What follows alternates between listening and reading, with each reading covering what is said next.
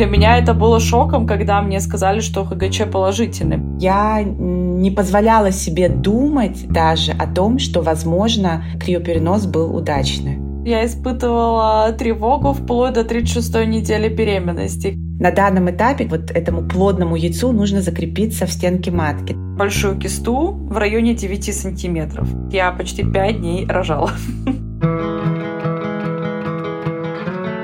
Привет всем, кому интересно узнать, как можно стать родителями не самым обычным способом. Я Надя, и я прошла через ЭКО. ЭКО — это что? Так называется мой подкаст в формате пошаговой инструкции. В каждом новом выпуске еще один шаг, который может приблизить вас к долгожданному родительству с помощью ЭКО. В прошлом выпуске мы обсуждали этапы процедуры ЭКО. Сегодня мы поговорим о беременности и родах после ЭКО. Как узнать о наступлении беременности, как проходит сама беременность и можно ли рожать самой без кесарево сечения, если ты прошла через процедуру ЭКО.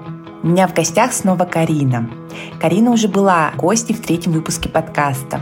В нем мы говорили о диагностике бесплодия и о психологической подготовке к ЭКО. Карина рассказала нам о своем пути к желанной беременности и о том, как блог в Инстаграме помог ей в борьбе с бесплодием.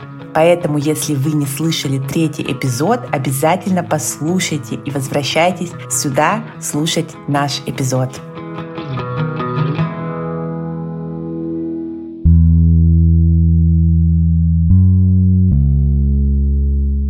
Карина, привет! Еще раз спасибо тебе за то, что ты согласилась прийти ко мне вновь. Давай расскажем сегодня с тобой нашим слушательницам о приятной части ЭКО, о наступлении беременности. В обычной практике к врачу приходят после 8-10 дня, да, после вот такой переноса, но ты пришла на 14 день. Нет, на девятый день после переноса, потому что были пятидневные бластоцисты. Он сказал, да. что на девятый день. А если трехдневный, то тогда меня приглашали стандартно на четырнадцатый день после переноса. Не во всех клиниках, я сразу скажу, не во всех клиниках так делают, да. Есть очень много клиник, где будь то пятидневные эмбрионы, трехдневные эмбрионы, все равно приглашают на 14 день. А в моей клинике врач говорит, что если пятидневные эмбрионы, можно прийти на девятый день, там уже будет видно. То есть девочки, которые прошли через ЭКО, они сдают, вот, э, получается, да, это анализ крови в лабораторных условиях, правильно? Или ты делала тесты тоже вот э, на беременность дома? Он меня просил не делать никаких тестов вообще да, то есть э, ни на седьмой, ни на восьмой, ни на десятый, ни на двенадцатый день, да, даже когда были трехдневные, он просил не делать никаких тестов, а именно сдавать кровь. То есть, ну, я, конечно же, делала тесты и в первый, во второй, в третий раз, и они все были всегда отрицательные. Даже когда я поехала сдавать кровь на ХГЧ, с утра на девятый день после переноса я сделала тест с самого утра, и он показал отрицательный результат. Я была в принципе, на сто процентов уверена, что ничего не получилось, да, и, то есть я уже ехала сдавать кровь, но я знала, что, наверное, ничего не будет. Для меня это было шоком, когда мне сказали, что ХГЧ положительный, потому что тесты были отрицательные. Могу сразу сказать, они у меня были отрицательные вплоть до 13 дня после переноса.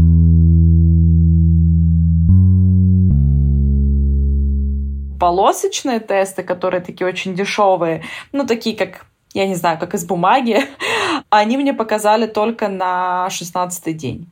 То есть, да, для наших слушательниц есть экспресс-тесты, есть струйные тесты, есть электронные тесты, и все-таки это маркетинг, да, и они обещают выявить беременность уже там чуть ли не на четвертый, пятый день после э, или до задержки.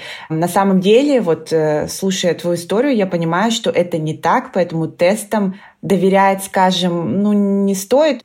До ЭКО мы же делали, у нас было четыре попытки инсеминации, и я просто, вот, по-моему, уже на второй или третий день после инсеминации начинала делать эти тесты. Но вот когда мы сделали почему-то процедуру ЭКО, я не делала тесты. Вот у меня так было. Не знаю почему. То есть как-то вот что-то с психикой, наверное, произошло, или я перестала верить в успех, как ты говоришь. я э, примерно две недели ждала. Даже вот ко мне приезжали друзья, и мы куда-то ходили. Я, естественно, не употребляла алкоголь, но я не позволяла себе думать даже о том, что, возможно, перенос был удачный.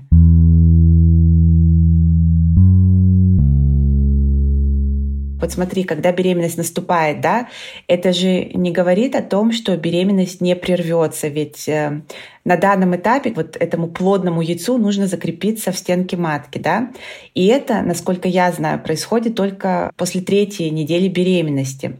Ты переживала вообще по этому поводу или ты знала, что вот беременность от тебя никуда не уйдет? Потому что когда мне сообщили о моей беременности, мне объяснили, что смотрите, сначала нужно плодному яйцу прикрепиться. И только тогда мы уже вот будем вас поздравлять, да, вы беременны, но как бы не совсем.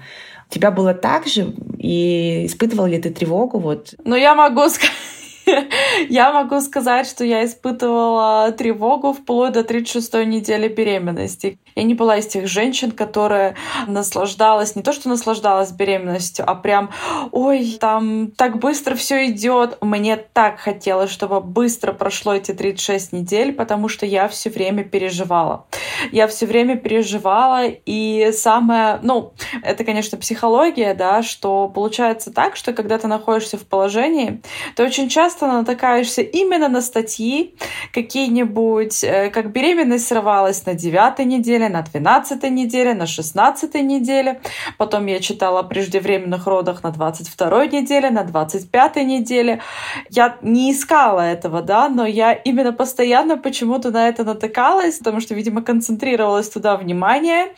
И да, до 36 недели примерно я очень переживала, и где-то только, наверное, после 29 недели я уже немножко выдохнула. А так, мне можно сказать, всю беременность я была на такой тревожности, вот, и мне хотелось, чтобы быстрее у меня увеличивался срок, да, чтобы, ну, доносить, чтобы не было никаких преждевременных родов, чтобы не было, как прерывается беременность, да, и первые 12 недель это вообще самое страшное, да, первые 12-14 недель, потом как-то уже более-менее я уже успокоилась, но все равно вот где-то вплоть до 29 недели было так.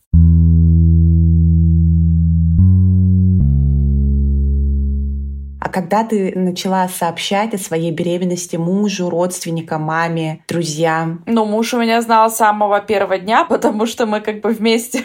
Он меня возил на эти переносы, поэтому это было бы очень странно, если бы он об этом не знал. То есть муж, конечно же, об этом узнал первым. Родителям мы уже сообщили на сроке 9 недель. Мы, может быть, сообщили бы позже, но так как у меня была очень тяжелая беременность, пришлось совсем близким об этом рассказать на девятой неделе.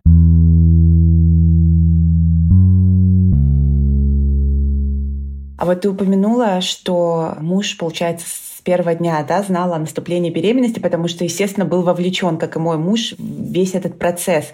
А тебе не обидно, что о наступлении беременности он узнал вот не совсем в таких романтических условиях, да. Наверное, ты ему сообщила тоже как-то каким-то особенным путем, но вот, например, как я вижу у некоторых там в Инстаграме или в других соцсетях, или слышу тоже от знакомых, они прям делают, знаешь, такой сюрприз мужу, да, то есть э, муж не подозревает вообще о беременности, возможно, они планируют ребенка, но вот муж даже не подозревает, а она уже там месяц или два там вынашивает вот эту мысль, как ему правильно сообщить, покупает какие-то шарики или прячет этот тест, не знаю, во-первых, украшает его каким-нибудь бантиком, потом прячет его, не знаю, куда его можно спрятать, там, в брюки мужа или в его кошелек, или кладет ему на подушку, да, и это все так романтично, так красиво, а вот у нас с тобой такой романтики не было. Ну, как бы я не считаю это самым главным, да.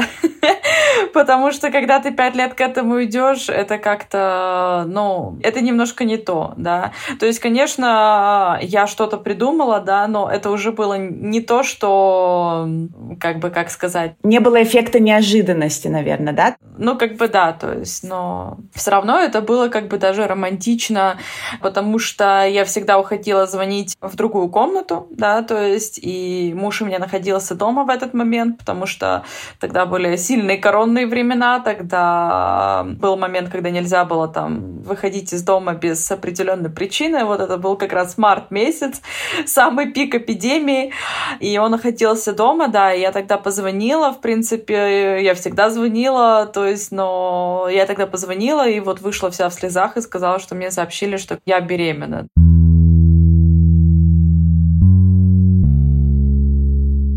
Примерно 20-21 день после переноса у меня состоялось первое УЗИ, где смотрели, подтвердили плотное яйцо в матке и отдали мне документы и сказали, идите к гинекологу. На этом было все их работа на этом завершилась, потому что их работа не сохранить беременность, а, как сказать, чтобы ты сделать ее. Да, конечно, да. он э, дал мне вот эту вот первую фотографию УЗИ, написал примерный день родов, как я уже забыла, как это называется, ПДР, предположительную дату родов, и также написал предписание моему гинекологу, что я рекомендую давать до 12 недели беременности поддерживающий гормональную гормональную терапию, как прогестерон три раза в день, эстроген три раза в день, да, ну и все на этом.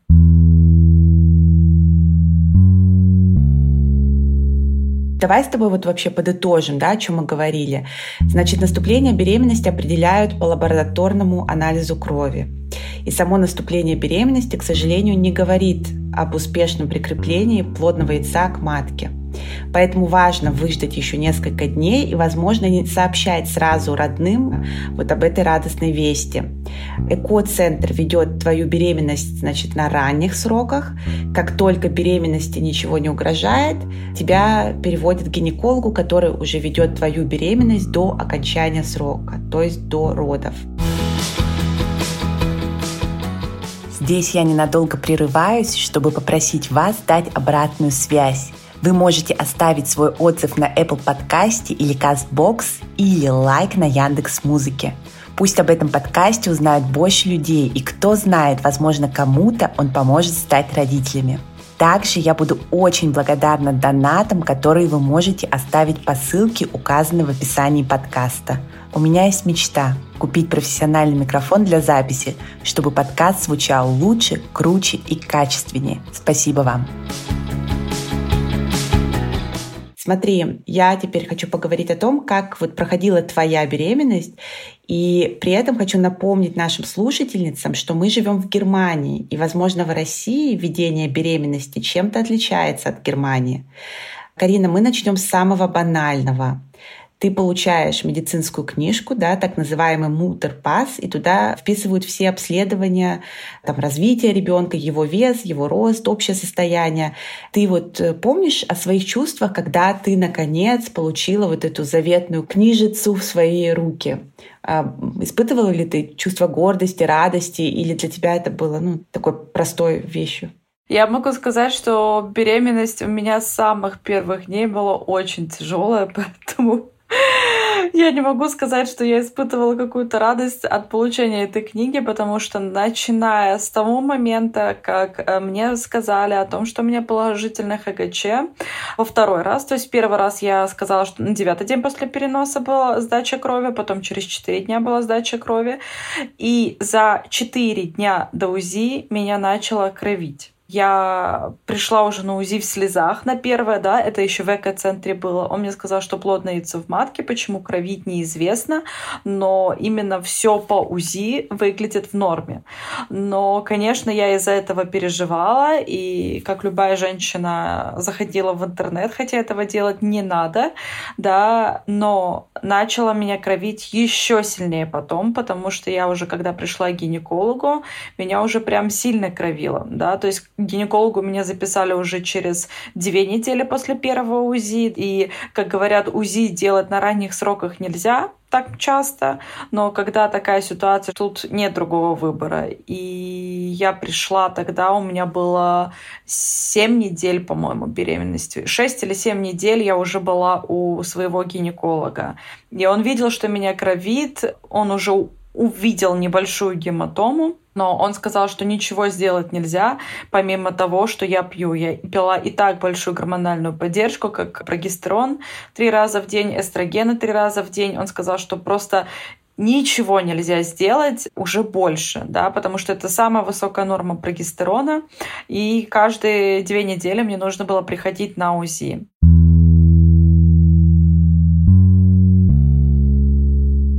На девятой неделе беременности он опять делал УЗИ, гематома ушла, но меня продолжало кровить. По УЗИ он ничего не увидел.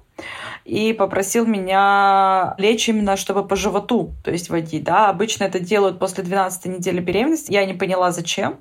Он начал водить, и по вагинальному УЗИ он этого не видел, а когда уже водил по животу, он видел кисту большую кисту в районе 9 сантиметров. Я не знаю, как ее не заметили в экоцентре или как она могла вырасти за такой короткий срок, но когда я была на сроке 9 недель, то есть киста была 9 сантиметров.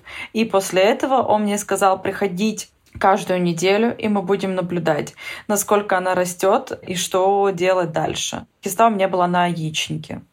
И каждую неделю я приходила на УЗИ, и эта киста росла. Она была в первый раз 9 сантиметров, через неделю она была 10 сантиметров, и еще через неделю она была уже 11 сантиметров.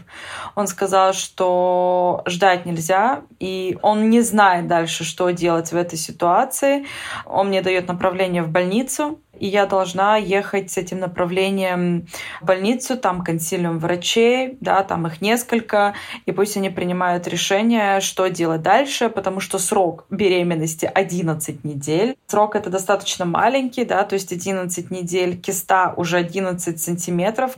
Каждую неделю она увеличилась на 1 сантиметр. Это тоже угрожает моей жизни, да, потому что она может просто разорвать, э, ну, то есть если лопнет киста, и поэтому он сказал ехать в больницу.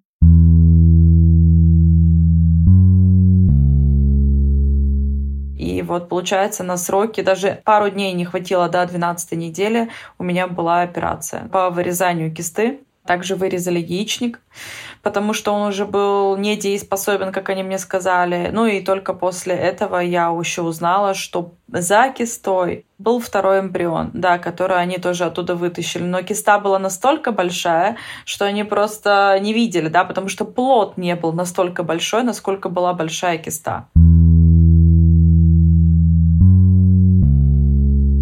Конечно, это нестандартная ситуация, да, что во время беременности человека оперируют, но и такое может случиться, поэтому очень важно, вот э, хочу просто донести эту мысль до наших слушательниц, что неважно, сделали тебе ЭКО или нет, нужно регулярно ходить к врачам, да, не только на вот эти регулярные осмотры, но и если ты сама чувствуешь, что вот что-то с тобой творится не так, лучше лишний раз сходить, он не будет лишним. Конечно, врачи этому не рады, потому что у них очень много работы, но это твой ребенок, это твоя беременность, возможно, это у тебя будет, не знаю, единственная беременность, да, ну сколько раз в жизни мы бываем беременны, ну, один, два, три раза. Поэтому все как бы вот в твоих руках. Карина, вообще ты уже сказала о том, что вот на протяжении всей беременности ты испытывала тревожное состояние. Я просто сейчас пытаюсь понять, связано ли это только с ЭКО.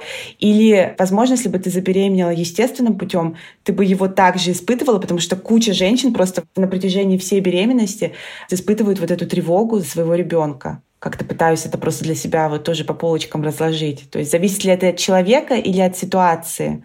Ну, мне кажется, это зависит и от человека, и, да, но я переживала не из-за того, что у нас эта беременность произошла ЭКО, а из-за того, что беременность изначально была достаточно тяжелой в том плане, что меня кровило, потом операция. Из-за этого я, наверное, переживала, и особенно, когда ты натыкаешься на, там, на всякие истории по поводу выкидышей на поздних сроках и ранние роды и так далее, то ты, конечно, переживаешь больше. Такое читать не надо, но, к сожалению, такое попадается.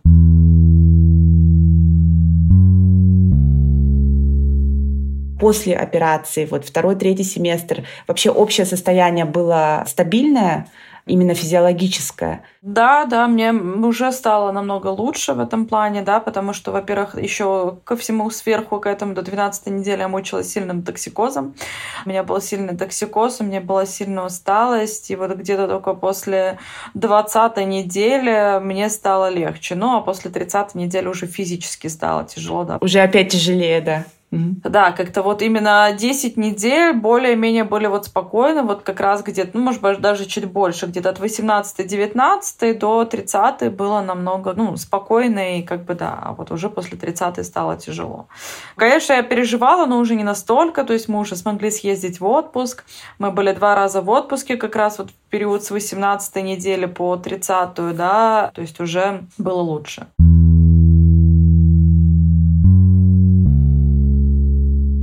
У меня беременность протекала, наверное, все-таки легче, чем у тебя после вот устранения тоже вот этой моей гиперстимуляции.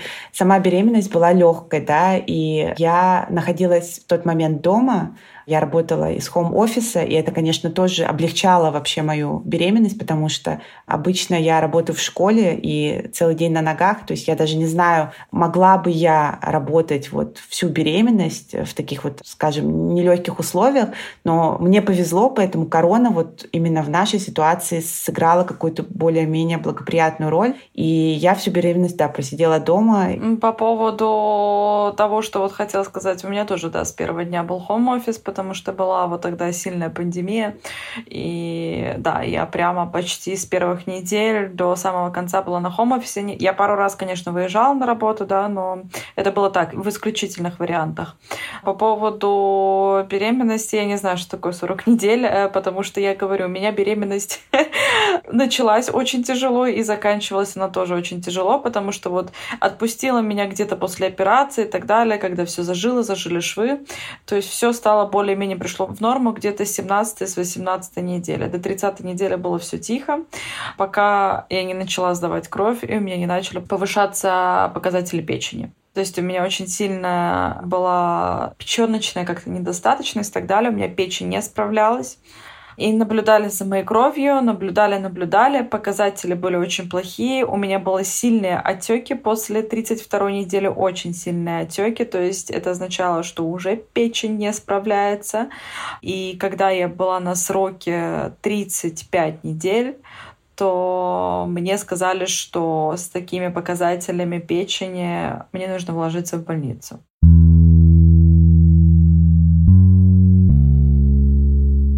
На сроке 35 недель. Я пошла в больницу, они у меня взяли анализ крови, сказали, в принципе, до 36 недели плод еще не развит, и они делают кесарево только в экстренных случаях. В общем, в итоге я пришла, сдала анализы, меня отпустили домой, через 4 часа мне перезвонили, сказали, чтобы я собирала вещи, и чтобы я ложилась в больницу, они будут наблюдать и думать, что делать. Это было очень, очень обидно, потому что у меня декрет начался на 32 неделе официально, да?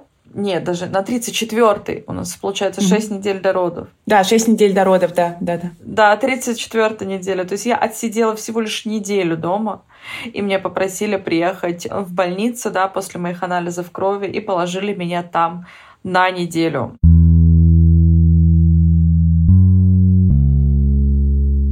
То есть, получается, с 35 до 36 недели я лежала в больнице, и они постоянно наблюдали мою кровь.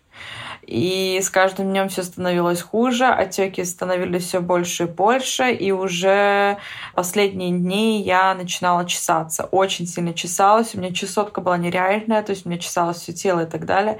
Ну, то есть это уже печень просто конкретно не справлялась, и э, мне сказали, как только наступает срок 36,0, мы начинаем вызывать роды, потому что я хотела родить естественным путем. Ты прям хотела? Тебе это важно было? Да, я готова готовилась. Для меня это было важно, я к этому готовилась. И 36,0 мне с самого утра начали давать таблетки для того, чтобы вызвать роды. Каждые 4 часа мне давали таблетки, и вот это было ужасно, потому что таблетки мне давали три дня подряд.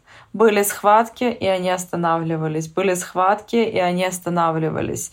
Больше четырех порций за день этих таблеток не дают. То есть как будто схватки повышались, повышались, повышались, а потом бац, и все сходило на нет. Резко падали. Да, и через три дня, во-первых, я уже психологически просто устала, да, потому что я три дня, у меня муж сидел в больнице, все три дня мне давали таблетки, все три дня у меня начинали схватки, потом заканчивались и так далее. На четвертый день мне сказали, что мы пробуем гелем вагинальным вместо таблеток. Может быть, он подействует, и если он не подействует в течение дня, на следующий день будет кесарево. Потому что с такими показателями печени, ну, нельзя больше столько ждать. И психологически я уже была за 4 дня схваток и этих таблеток, я уже была вымотана настолько, что это было уже просто что-то с чем-то. И вот на четвертый день мне дали гель, он не принес никаких результатов. Мне назначили операцию на 7 утра Кесарева на следующий день. Последний раз гель мне поставили в 6 вечера. У меня начались сильные, очень сильные схватки. Ну, прям очень сильные, и они сказали, что если я до двух ночи от раскрытия не произойдет, то значит будет кесарево. Но тогда мне уже дали очень сильное обезболивающее, потому что схватки уже ну, очень сильные были на показатели, по-моему, больше 140-150 на КТГ. И в 6 вечера они начались, в 10 вечера, в 11 это все утихло вместе с этим, и да, на следующий день в 7 утра было назначено кесарево. То есть на пятый день. Это можно сказать, я почти пять дней рожала.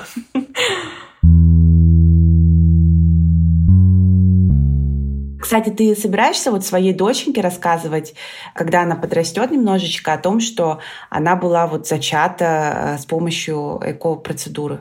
Да, да, я буду об этом говорить, потому что мне кажется, это намного приятнее узнать то, что тебя родители очень хотели, долго ждали, чем слышать о том, что так получилось. Нет, мне тоже кажется, мы прошли такой особый путь, да, к родительству.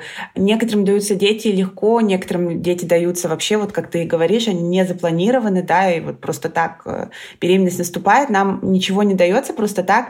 И мне кажется, тут я тоже немножечко и на тебя смотрю, да, ты прям для меня вообще даже как пример такой эко-материнства. Почему об этом не говорить? То есть это не стоит умалчивать, об этом наоборот нужно говорить, нужно просвещать девочек, да, которые там по каким-либо причинам не могут забеременеть сами, да. Мы живем в 21 веке, поэтому нужно обращаться в эко-центры, если есть желание иметь ребенка. Поэтому я тут с тобой вот вообще прям полностью тебя поддерживаю и считаю, что деятельность, которую ты занимаешься с помощью своего блога, да, она очень полезная, и я уверена, и ты рассказывала в третьем выпуске, что уже многим она помогла.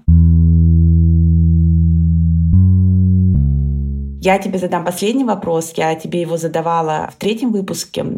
Мы тогда говорили с тобой о том, вот, что для тебя является счастье, и ты ответила мне на этот вопрос, что счастье в данный момент для тебя, оно в материнстве, да? И я хотела тебя спросить, изменилось ли что-то вот за это время? Потому что мы с тобой записывались, кажется, месяц назад. Ну, пока ничего не изменилось, но, наверное, да, в этом счастье, наверное, как сказать, сейчас немножко у меня просто каждый месяц что-то меняется, да, и сейчас я больше нацелена не то, чтобы счастлив был ребенок, именно, ну, я так скажу грубо, не накосячить в воспитании. Поэтому я читаю сейчас очень много всякой полезной литературы, да, то есть на этот счет. И смотрю также, вот сейчас смотрел также документальные фильмы о том, как растят детей в разных странах мира, да, от рождения до года, чтобы немножко быть поспокойнее, да, и не накосячить вот в этом самом материнстве, чтобы у, у ребенка не было потом проблемы и несчастливого детства и каких-то моментов, э, которые потом люди разбираются являются психологами годами. То есть ты сейчас погружена вот э, не только в материнство, но и в... Хотя воспитание — это тоже часть материнства. Да, да. Прям вот с головой в правильное воспитание своего ребенка. А мне, знаешь, все хочется задать такой вопрос, ну а как же ты сама? Ты сама у себя тоже есть. Просто у меня, например, произошла небольшая такая трансформация вот в определении счастья. Я поняла за последние месяца, наверное, что счастье — это еще тогда, когда у тебя на себя есть время. Вот ты сходила в душ — и это счастье. Ты волосы немножечко вот подсушила, как-то красиво там, не знаю, ногти накрасила, хотя я их вообще не крашу там последние, не знаю, несколько месяцев.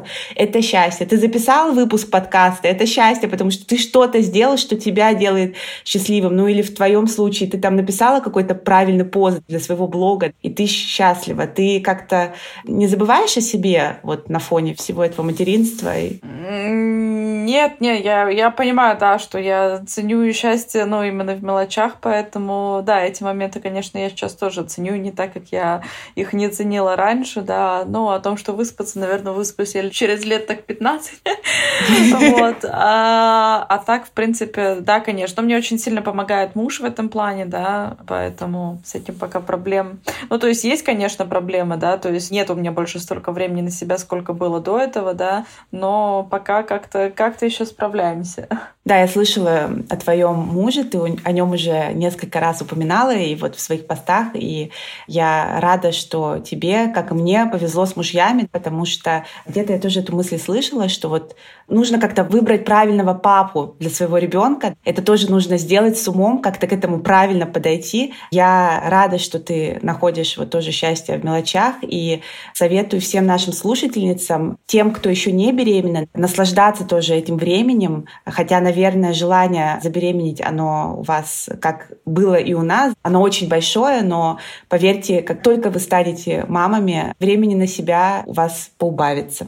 Поэтому будьте счастливы, слушайте наш подкаст и Карина, большое тебе спасибо за этот эпизод. И тебе спасибо. Спасибо.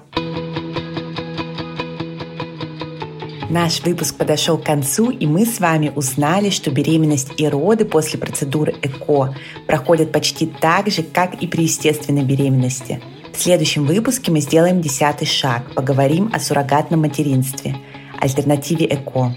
Очень жду ваших отзывов и звезд на Apple подкастов, комментариев на CastBox и лайков на Яндекс Музыке. Мы всегда можем пообщаться с вами лично в моем инстаграме или телеграме. Ссылки в описании подкаста. Спасибо вам за поддержку. Берегите себя и близких.